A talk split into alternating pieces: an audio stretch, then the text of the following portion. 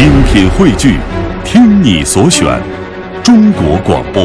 radio.dot.cn，。各大应用市场均可下载。胆见精神，专业风范，绍兴。中国江南绍兴，从北中国蜿蜒而来的冷峭，到了江南就缓了朔气。等到了绍兴，五笔自成的画卷，更是在黑岩白墙之间描摹出温柔端丽的景致，而点睛之笔就是无处不在的水。水在绍兴格外流连，幻化成千丝万缕的情意，萦绕在街里巷间，不经意的时候撞入了你的眼帘。柳疏桥尽现，水落路全通。杨柳依依之间，绍兴的乌篷船划开了层层的水浪，摇着自己的节奏，看遍岸上的风景。您今年有多大年纪了？六六六六。六十六了是吗？哦，您这划了多久了？哦，年数我这去年我去了。前年哎，啊，三年了是吧？呃，这个一年年夫了我。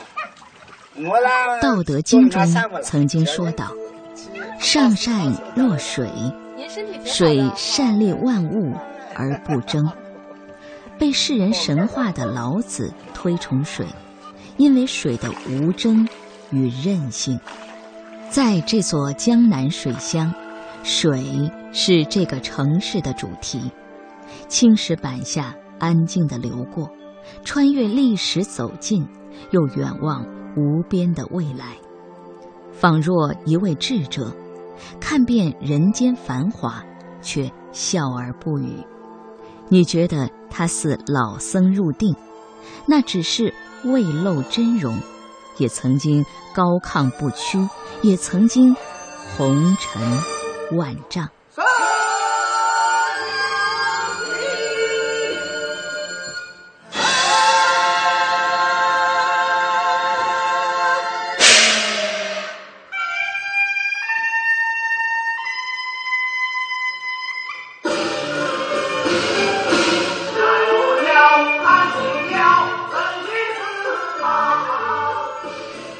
似乎很难想象，温柔细致的绍兴竟然会有如此激越粗犷的唱腔。著名绍剧演员施洁静，绍剧呢是我们浙江的三大剧种之一啊，有着四百多年的历史。那么它的音乐呢比较粗犷朴实，唱腔呢高亢激越，但表演上呢比较豪放洒脱，文武兼备。好多一些啊。都问到这个问题：为什么绍兴能有这样一个剧种？因为江南水乡好像很委婉、很柔情的那种，我们的剧种比较有一种震撼力。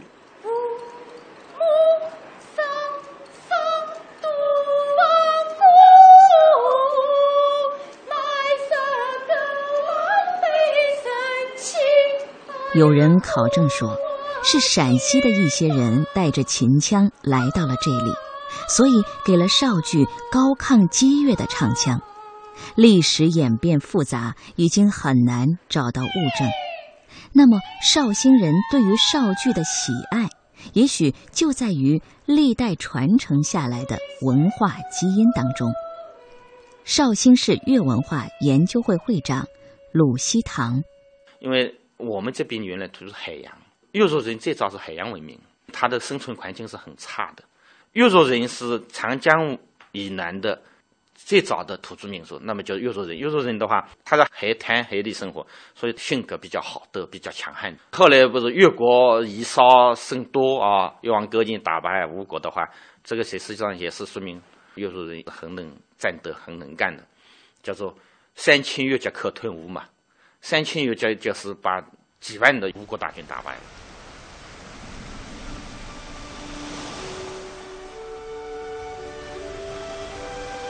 豪爽的绍兴人爱看爽利的绍剧，这在根源上就注定了彼此的欣赏。在鲁西堂的眼里，绍兴的历史就是和水融合斗争的历史。水造就了城市，也演化了城市里人的性格。行侠仗义时，宛若湍湍激流，与时相撞，岁月飞花；而为人处事时，又如涓涓细水，顺势而下，不骄不躁。水化万形，其一为酒。红酥手，黄藤酒，满城春色宫墙柳。绍兴的大街小巷飘扬着黄酒的酒旗，四方桌上大碗满斟，却又要细细品味，入口绵甜，却又后劲十足。大概没有哪一种酒可以像绍兴的黄酒这般如此矛盾而又奇异的融合。施洁净在演绎秋瑾时，也要喝上几杯黄酒，于热血沸腾之际，感受剑湖女侠曾经的侠肝义胆。这个戏的导演是郭雪兰导演嘛？他说秋瑾是很会喝酒的，你要演秋瑾嘛，那你肯定要喝酒的了。那我说。嗯，也对的啊，我是应该喝喝酒。到底这个酒是怎么样的感觉？因为我从来不喝酒，滴酒不沾的啦。那我就稍微每天喝一点，但我还是学不会了，还是不能喝。但那个喝酒的那个感觉，我在就喝的当中有一种感觉。暖儿里，心恰比身不在男儿立，心却比。男儿立，说出如此豪气干云言语的，就是秋瑾。一八七五年，秋瑾出生在浙江绍兴的一个官僚家庭。一九零四年，他摆脱封建家庭的枷锁，到日本留学。在留学日本期间，他成为一个革命者。一九零五年，他参加了孙中山先生领导的同盟会。成为该会浙江方面的主盟人。从日本回国后，他积极为反对清封建王朝的武装起义做准备。一九零七年七月，皖浙起义失败，秋瑾被捕。七月十五日，被杀害于绍兴宣亭口。中国从来没有一个女子为中国革命流过血。如果我的鲜血能使中国革命提早五年，我宁可牺牲。怀着这样的想法呢，他在遣散了一部分革命党人以后，与前来抓捕革命党人的清兵经过激烈枪战以后，不幸被捕了。那么秋瑾被捕的当晚呢，绍兴知府贵府连夜审了秋瑾，秋瑾是只字未吐。那么这个贵府非常生气了，第二天派山阴县令李中岳来审。秋瑾，他跟秋瑾说了，他说：“秋瑾啊，你看，呃，你首先呢出身贵族，而且呢是个留学归来的洋派女子。第三个，你是一个有两个孩子的妈妈了，母亲了。如果你把革命党人名单都说出来，都告诉我们，不但不会让你有什么呃人头落地啊之类的事情，同时呢对你的家庭啊也都是有好处，名誉也是能保住了。”但是呢，当时的秋瑾早已抱定了以身殉国的决心了，于是就拒绝了李中岳的规劝了。当晚，这个贵妇再一次审了秋瑾了。那么秋瑾呢，提笔只写下了“秋雨秋风愁煞人”七个字，而毅然弃笔回了牢房了。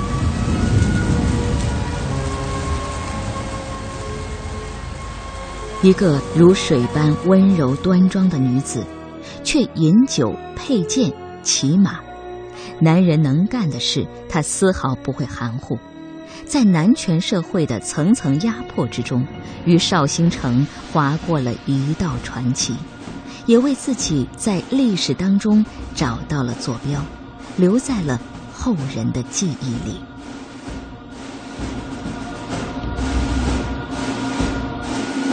徐富佩，徐锡麟的后代。徐锡麟是我的大外祖。大外呃外祖外祖，齐兴的家里也是做酒的。有一次在光复的这个经费上有困难的时候，他把家里一个同户铜壶是酿酒的壶啊，它是铜做的。哦，这个很值钱吗？哦，很值钱的。他把这个变卖了，哦然后给光复会做这个资金。哦，都是铜做的，铜做的。锯捞出来。哎，他把这个东西都去变卖。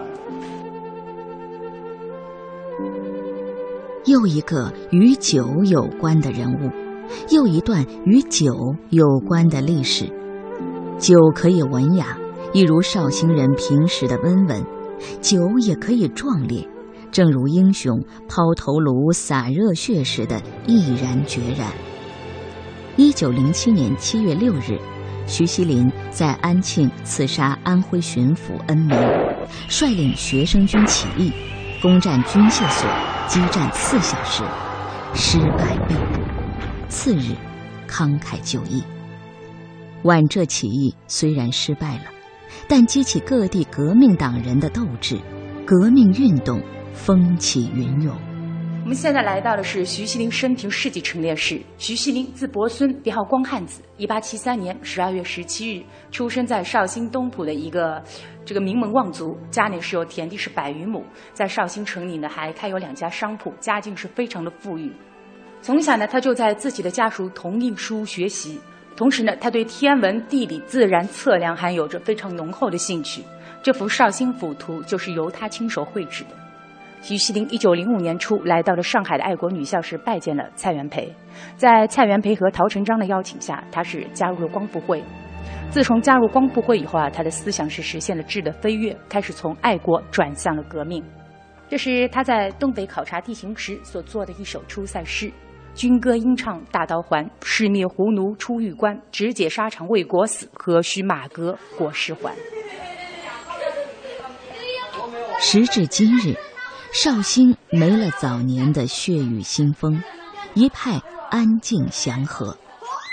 踏过曲曲折折的青石板小路，来到当年的越王台，几座建筑寂寞地沉浸在时光里，任潮湿的青苔爬满自己的躯体。当年越王的三千越甲可吞吴的气势，也已经。化为了历史的记忆，让后来者到这里无语凭吊。头劳河如今也安然恬淡，沧海桑田的世事变迁，让他曾经的过往交付给了绍兴的记忆。在绍兴博物馆的陈列中。越王时期的历史遗存，也会在一瞬间将人拉回那段吴越争霸中越王勾践卧薪尝胆的岁月。越王勾践在入吴为奴的这三年当中，受尽了很多的耻辱。他决心要回到自己国家来以后呢，好好的来做一些复国的举措。头劳河也是我们绍兴人非常熟悉的一条小河，在这里有一个头劳劳师的典故。因为越王勾践在征打吴国的途中的时候呢，是路过了这条小河，那么全城的老百姓就出来迎接他。其中一个老者呢，为其献酒，要把这个酒献给越王勾。勾践，勾践觉得这个酒呢不应该自己一个人独享啊，应该跟我的三军将士们一起共饮，所以就把这个酒呢倒到了这个河里面。所以绍兴人一直有这么一个头劳劳师的这样的一个典故传开了，把这个河呢叫头劳河。绍兴市人民政府副秘书长，绍兴地方志编纂者。李永清，越国的所有的文化的那些内涵的东西，实际上都集中存存在我们绍兴这块土地上。从越国开始，许多历朝历代的些东西都归纳在里边。可以说，我们绍兴的文化是从越国建立起来的，这个精神也是建立起来的。所以，绍兴人精神风貌的特点就这样，就是胆气精神。胆就是卧薪尝胆啊，卧薪尝胆是什么意思？他就是吃得起苦，能够忍耐得住，他就是一种准备。为他的以后的事业做准备，卧薪尝胆，发愤图强。在绍兴，这种精神从未间断，满满流淌于人们的文化记忆当中。当年，越王为出征将士投酒的古迹犹在，绍兴人也在黄酒的温润与刺激的双重激荡中，书写着城市的过往。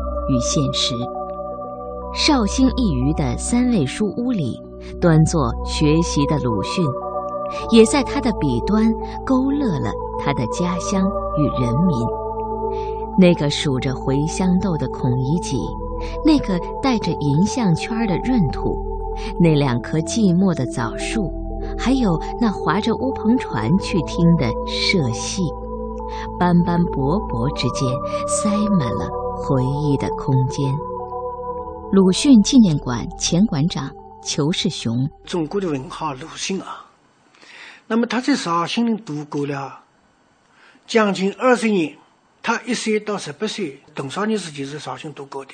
辛亥革命时期的一年半是在故乡工作，一直到一九一二年二月离开绍兴，到临时政府的教部去工作。以后他曾经四次回过绍兴。我们去看鲁迅的作品，他的小说，按照鲁迅自己说法，我的小说。以下绍兴居多，啊，有很多是以绍兴背景来创作的。我感到鲁迅的小说，一个是农民题材、农村题材比较多；第二个是辛亥革命题材比较多。那这两段时间，恰恰都是在故乡度过。嗯，我想他的伟大呢也是这里，他能够与时俱进，并且往往是站在时代的最前列。他的思想。他的行为都超越了一般人，没有落伍。鲁迅的贡献是多方面的。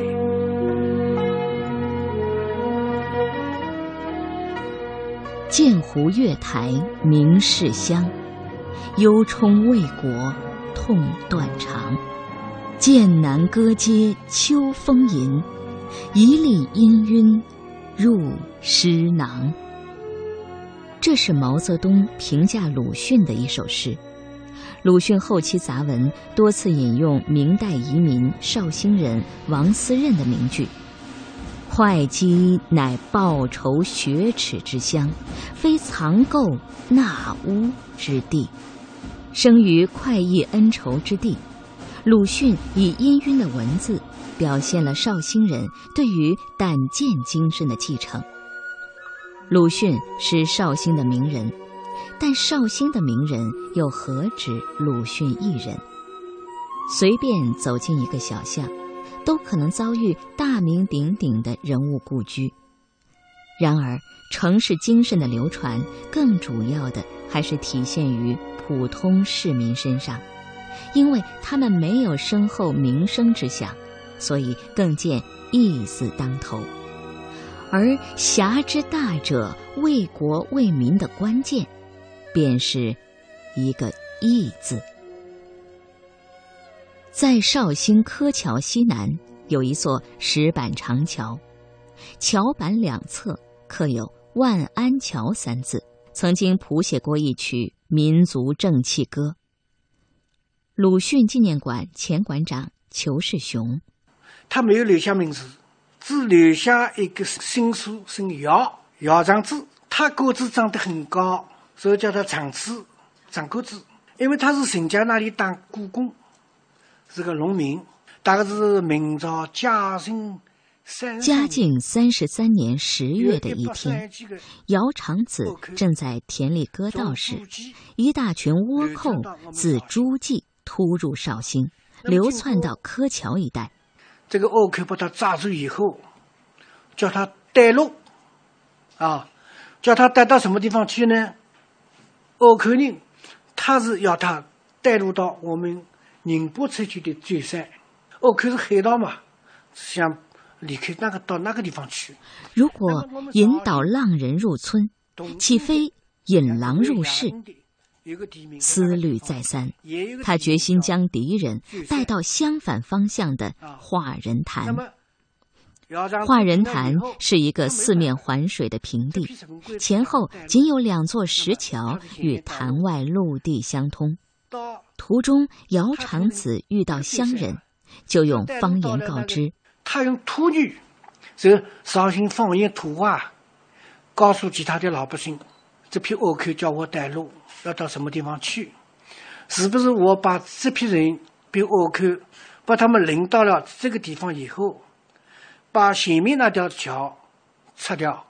众乡亲按姚长子的计策行事，最终军民联手将一百三十余名倭贼全部歼灭，取得了绍兴抗倭史上的一大辉煌胜利。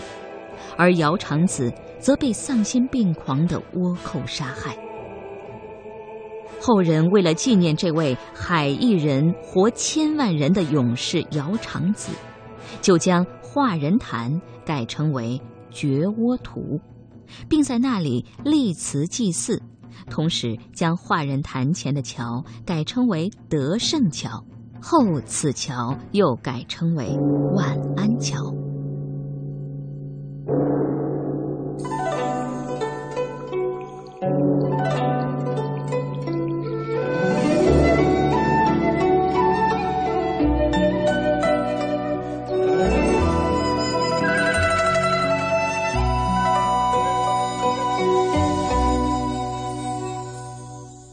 江南好，风景旧曾谙。日出江花红胜火，春来江水绿如蓝。能不忆江南？一落笔就有山岚水气，一泼墨就会顿生满纸云烟。湖上青山的一举一动，呈现的是杨柳依依的温柔眼眸，温柔富贵的城市外表，经济文化的中心。绍兴名人多，是知识积累的结果。人们尊重知识，于是读书的人便多了起来，也就有更多的知识分子在科举不成之后另寻出路。倒在无意之间形成了一道独特的文化现象——绍兴师爷。绍兴市粤文化研究会会长鲁西堂：绍兴师爷这个群落了，在明朝末期到清朝，最后到民国初年这段时间当中，实际上形成了一个高峰。后来有一个说法叫做“无绍不成野”，就没有绍兴师爷，你这个衙门是开不出来的。一方面呢，绍兴人呢崇尚读书，但读书读出去以后呢，做官这条路太狭窄了。好多读书人，他读书读的很多，但是他做不了官，所以他就去做幕僚。这幕僚不是官，也不是吏，他就是当官的个人聘请的顾问或者参谋。明代杰出的文学家、书画家徐渭，曾在当时。威权镇东南的闽浙总督胡宗宪幕府当过五年师爷，这段师爷生涯是徐渭一生中最风光的时期。他深得胡宗宪的赏识，得到不少特殊待遇，可以在事中大醉，醉卧胡言而不受处罚，可以着装随便直闯帅府。原因是他帮胡宗宪在抗击倭寇中出了很多好点子，屡建奇功。鲁希堂认为，绍兴人的地域性格也适合做师爷。绍兴人处理问题了是比较全面的，考虑的比较周到的，他不像。有一些一往无前往前冲，还不像有一些是不考虑后果的，一下子就做了。绍兴人可能考虑问题都比较周全的，他做一步的话，可能要三步都想好，前一步的后一步都要想好。所以绍兴人实际上他是比较稳重稳当。他这个娄兴田师爷的故居，在官场上，师爷是一个非常特殊的群体。他那身穿这个长衫马褂，留这个山羊胡，头戴那西瓜皮帽，呃，一副金门的。他虽然是文人。但是能够掌握法律、财政这些科举考试不涉及的专业管理知识，他非官非吏，不占政府编制和俸禄支出，是体制外的力量，却又逐渐形成自己的帮派势力。他虽然没有明确的政治地位，却是一个地方管理团队中事实上的二号人物。这些特殊性。决定了师爷必须具备一些特殊的生存智慧。这人是官员私人聘请的，但他有一个特点，就是他正直还是要说公道话的。做师爷必须是不能昧着良心，必须是正直的，还要遵守你的职业道德。你做师爷，你要师爷的职业道德的。你要帮东家说话，但是你要站在社会公众的立场上去做事情做话。比如说刑名师爷，相当于是法官的助手、崔某长。县太爷是法官，他是崔某长，他的点子出的好坏，直接影响到判决是不是公正。如果说他不够正直的话，影响县太爷在群众中的形象，也影响朝廷对他的考核。所以他也必须是帮助县太爷把工作做好，这个是他的职业道德。绍兴当得个好山好水好酒，侠士以胆剑救国，师爷以专业治世。千百年来，这座古城沉淀了太深厚的历史，荟萃了太多的名人。酒香墨香在水巷古街弥漫，丝绸和青瓷。勾勒出这座古城的美感。绍兴，犹如一枚温润的软玉，值得我们细细的揣摩和体会。绍兴市政府副秘书长李永新：绍兴这个地方，第一，它偏在江门，因为我们国家呢重心在北方黄河流域，后来也是在北京那块地方了。反正这重心在黄河流域，打仗也在那个地方打。到江门地方，我们这个地方呢已经到海边了，基本上没有什么大战。第一，经济发达，这个地方从两千多年前开始到现在为止，经济还没断过，而且是越来越发达，这是最主要的原因。第二呢，这个地方战乱比较少，算地方比较好，也没什么大的地震，有什么大的灾难，所以它这个地方没有文化断层，也没有经济断层，而且是源源不断的生产文化、生产经济，包括我们是李新竹的粮食基地，丝绸之乡都是这样的，都没断掉。绍兴入眼的精致，在于城市管理的科学。宋代以后，江南地区的经济文化日渐发达，成为整个中国的文化储备之地与经济发展重心。而这其中少不了的，就是绍兴师爷为品牌的专业群体的智力。而这些专业精神的打造。正是来源于城市历史与文化的滋养。李永新说，自己小时候会经常听到各种流传在民间的故事，而这些故事不仅胜在情节的引人入胜，更为重要的是给了绍兴人启蒙式的思想传递。全国各地都有事业。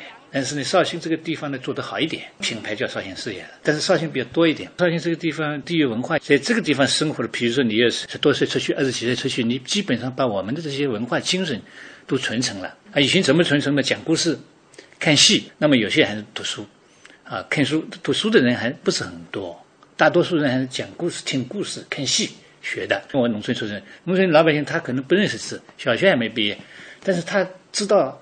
刘备是怎么样的？关云长是怎么样的人？哎呀，好多历史上东西都知道。我说你怎么知道？他说我们就看戏看的，粤剧、绍剧发达嘛，有很多很多戏啊，看了一百部戏，他就知道治骨怎么治了。你不需要有文化，他就知道怎么啊，这个事情怎么处理。然后我们在种田的时候，都有人讲故事嘛，一边割稻一边讲故事，听故事，很有趣。还这个文化就这么来的，坊间文化，就是说你那个社区的文化嘛，老百姓的这种文化嘛。